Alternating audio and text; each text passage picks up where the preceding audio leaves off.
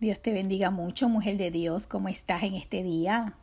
Aquí su servidora Dorcali Soto en este podcast Sabiduría Divina para la Mujer. Tú sabes que este es un podcast dirigido a esposas de pastores, a mujeres y a jóvenes también que desean alcanzar la sabiduría de Dios.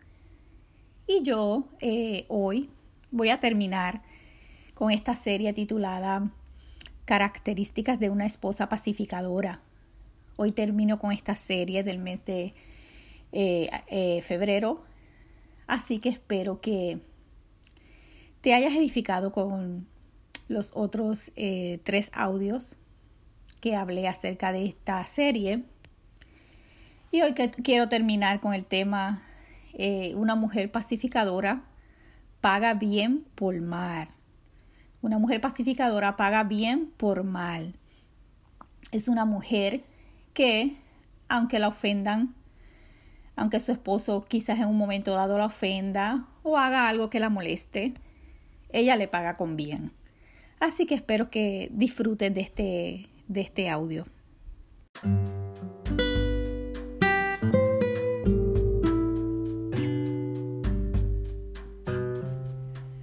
Cuando tu esposo hace algo que te ofende, ¿cómo le pagas? ¿Le devuelves con bien o reaccionas como los fariseos, ojo por ojo y diente por diente? Quiero decirte que hay esposas que no tienen la capacidad de obrar bien cuando sus maridos las ofenden o cuando hacen algo que a ellas le molesta. Muchas de ellas eh, pueden estar guardando rencor hasta por situaciones que sucedieron muchos años atrás. Entonces, eh, como no han perdonado de corazón, siempre buscan la manera de hacerles la vida imposible a sus maridos. Cuando una esposa no ha perdonado y sanado de alguna herida que su, eh, compañero eh, le haya producido, ella será tentada a coger la justicia en sus manos. Ella tratará de hacer sentir a su esposo tal como él la hizo sentir. Tratará de dejarle saber que está enojada, y que si él no cambia sus actitudes, sus malas costumbres, sus malos, sus malos hábitos, etc., entonces ella tampoco se portará bien con él. Lo que esa mujer con esos pensamientos no comprende es que nunca podrá ser una esposa pacificadora utilizando la venganza como arma. Una esposa vengativa eh, puede llegar al extremo de dormir en una habitación separada de su marido porque ella piensa que de esta forma, eh, esta forma de castigo hará que su esposo cambie. Pero lo que ella no se da cuenta es que esta manera de venganza es una puerta abierta para el adulterio. Algunas mujeres se descritan eh, utilizando la ley del silencio. ¿Qué significa esto? Muchas mujeres cuando están molestas con sus esposos eh, dejan de hablarles por por días, por varios días, hasta por semanas. Pero en realidad las que se hacen, eh, las que se hacen daño son ellas mismas, porque eh, por lo general nosotras las mujeres eh, hablamos más que los hombres o comunicamos más. Entonces, cuando una mujer aplica la ley del silencio, ellas no se dan cuenta que quizás a sus esposos ni, ni les importa. Quizás sus esposos están agradecidos de que estén tan calladas por mucho tiempo. Estoy hablando eh, eh, en forma de broma, pero hay esposos que no le importa si las esposas le hablan o no, porque ellos están en sus asuntos y a veces eh, quieren estar solos, tranquilos, callados. Entonces, muchas mujeres se desquitan con la ley del silencio y se ponen nerviosas porque como ven que sus esposos eh, están lo más tranquilos, eh, se ponen nerviosas. ¿Y qué pasa? Que cuando ven que esto no funciona, entonces comienzan a buscar los pretextos para discutir, para hablar, para, para formar un revolú y así poder romper el silencio.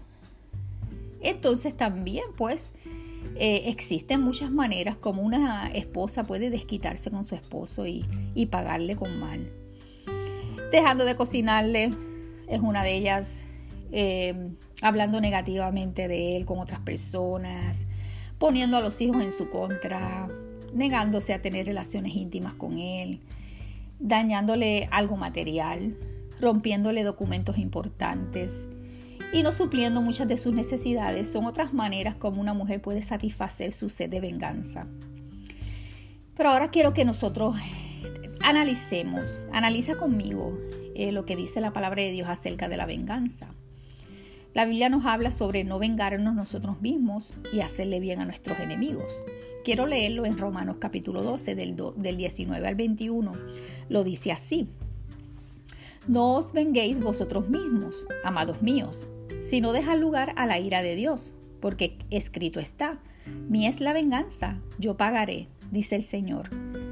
Así que si tu enemigo tuviere hambre, dale de comer, si tuviere sed, dale de beber pues haciendo esto, ascuas de fuego amontonarás sobre su cabeza.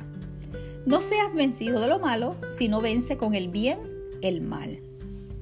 Se supone que un esposo y una esposa pues no sean enemigos, pero tristemente muchas parejas viven como si lo fueran. Y esto sucede porque eh, algunos, algunos en la pareja o ambos eh, no han arreglado algún problema y y no se han perdonado las ofensas cometidas. Si tú deseas restablecer la paz en tu matrimonio, es necesario que seas humilde. Humíllate ante Dios primeramente y dile que no quieres eh, tomar la justicia en tus manos. Pídele al Señor que te ayude a perdonar a tu compañero sinceramente para que puedas hacerle el bien. Es importante que le pidas esto a Dios porque al tú vengarte también estás cometiendo injusticia y la Biblia dice que los injustos no heredarán el reino de Dios. Cuando te vengas, tomas el lugar que le corresponde a Dios, quien dice que suya es la venganza. Tu posición no es desquitarte con tu esposo. Tu responsabilidad delante de Dios es pagarle con bien a tu compañero. Es ser una esposa pacificadora que evita todo lo posible de promover la guerra en su matrimonio.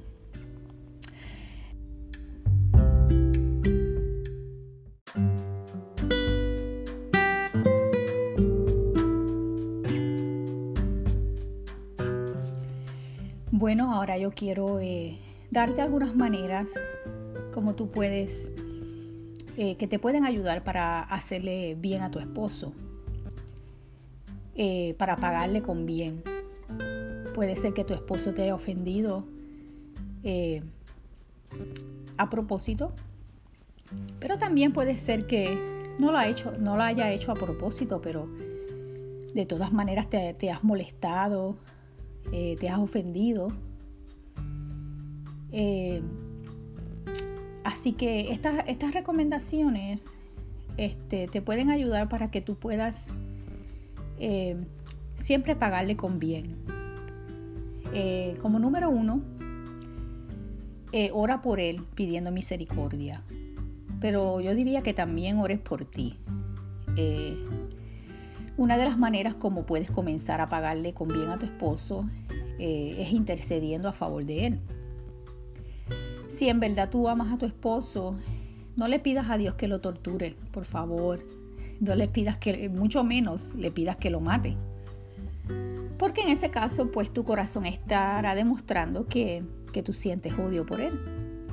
Y este pensamiento te, te convierte en una persona homicida, pero si tú clamas a Dios eh, que lo perdone y, que haga, eh, lo haga ver su condición, entonces Dios puede obrar en su vida. Ora para que Él sea convencido por el Espíritu Santo y, desee ser una persona conforme al corazón de Dios. Y ora por ti también, para que Dios te ayude a, desarrollar el fruto espiritual. Eh, ayuna para que Dios te dé amor por tu compañero, por tu esposo, si es que has perdido el amor. Y puede ser que tú digas que amas a tu esposo, pero el amor se demuestra con el fruto del Espíritu Santo, con la paciencia, con la mansedumbre, con la templanza, con la bondad. Eh, el amor se demuestra y si tú tienes misericordia de Él, si tú pides a Dios por Él eh, con misericordia, no para que Dios lo castigue, no para que Dios traiga juicio sobre Él, Dios puede obrar en su vida, tú puedes ser una eh, intercesora que eh, eh, pide a su favor. Como número dos, es importante que pases por alto muchas de esas ofensas y que cubras sus, debilidades, que cubras sus pecados. Cuando digo pecado estamos hablando de ofensas, que los cubras con amor. Esa es otra manera de tú pagarle con bien porque eh, así como dice primera de Pedro capítulo 4 versículo 8, y ante todo, tened entre vosotros ferviente amor, porque el amor cubrirá multitud de pecados. Hay cosas que tu esposo hace o que no hace que te molesta bastante, pero no vale la pena discutir por ellas.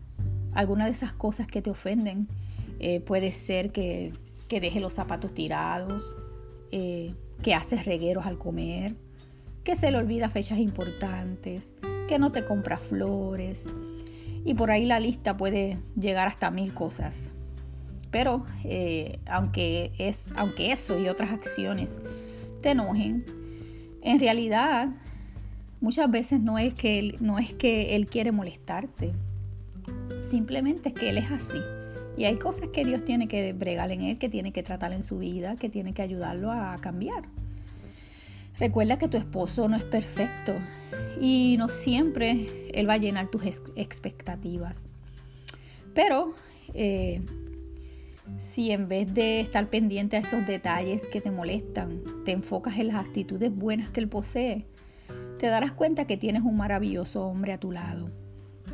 Y como número tres, siempre haz lo contrario a la ofensa que, que te hace tu esposo que te hizo siempre haz lo contrario. Si tu esposo en un momento dado eh, te habla con ira o con aspereza, eh, la manera de tú pagarle con, con bien es haciendo lo que dice Proverbios 15.1. La blanda respuesta quita la ira. También, si tú notas que él eh, no se acordó del aniversario de bodas, entonces recuérdaselo con un tono manso. Sorpréndelo con un obsequio, con un mensaje cariñoso por las redes sociales o de cualquier otra manera. Y si te molesta, si hay otra cosa que te molesta, como que llegue del trabajo y te deje los zapatos en la sala, eh, solamente ponte a pensar por unos minutos en los esfuerzos que él hace para traerle el pan diario. Y en agradecimiento recoge los zapatos por él. Hazlo como un favor. Eh, también puedes enseñarle a tus hijos a colaborar con su padre. Dale turnos para que recoja los zapatos de su papá, quien se sacrifica por ellos, pero hazlo con amor, sin quejarte, para que tus hijos vean cuán considerada eres con tu marido y, cuánto lo amas. De esta manera ellos también aprenderán eh, a demostrar amor y consideración. En fin, cubre sus faltas con amor. Y así, pues dependiendo de la ofensa que, que te hizo tu esposo, pues págale haciendo lo contrario. Págale con bien.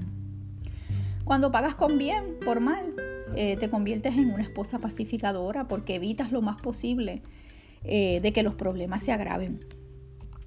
Al comportarte como una mujer que practica la justicia, tu esposo eh, puede ser redarguido por el Espíritu Santo y puede ser que se arrepienta de sus malas acciones. Pero ahora para concluir, para concluir perdón, quiero dejarte con unos textos bíblicos.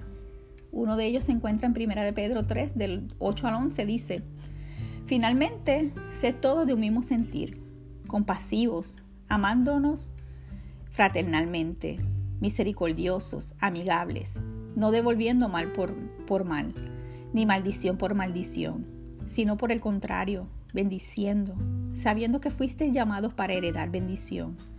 Porque el que quiere amar la vida y ver días buenos, refrene su lengua del mal sus labios no hablen engaño. Apártese del mal y haga el bien. Busque la paz y sígala. Otro de los versículos se encuentra en Romanos 12, 17. No paguéis a nadie mal por mal. Perdón, mal por mal. Procurad lo bueno delante de todos los hombres. Y el otro se encuentra en 1 de Tesalonicenses 5:15. Mirad que ninguno pague a otro mal por mal. Antes seguid siempre lo bueno uno unos para con otros y para con todos. Y termino diciéndote que eh, si procuras pagar con bien a tu esposo, en tu hogar reinará la paz. Pero si por el contrario devuelves mal por mal, en tu hogar habrá un caos. Tu casa estará llena de maldición porque tus hijos aprenderán a ser vengativos. Entonces todos en la familia siempre estarán deseándose el mal y haciéndose daño los unos a los otros. Así que te aconsejo que guardes tu corazón del odio, del rencor, de la amargura y del orgullo, porque todas estas emociones te conducirán a tomar la venganza en tus manos.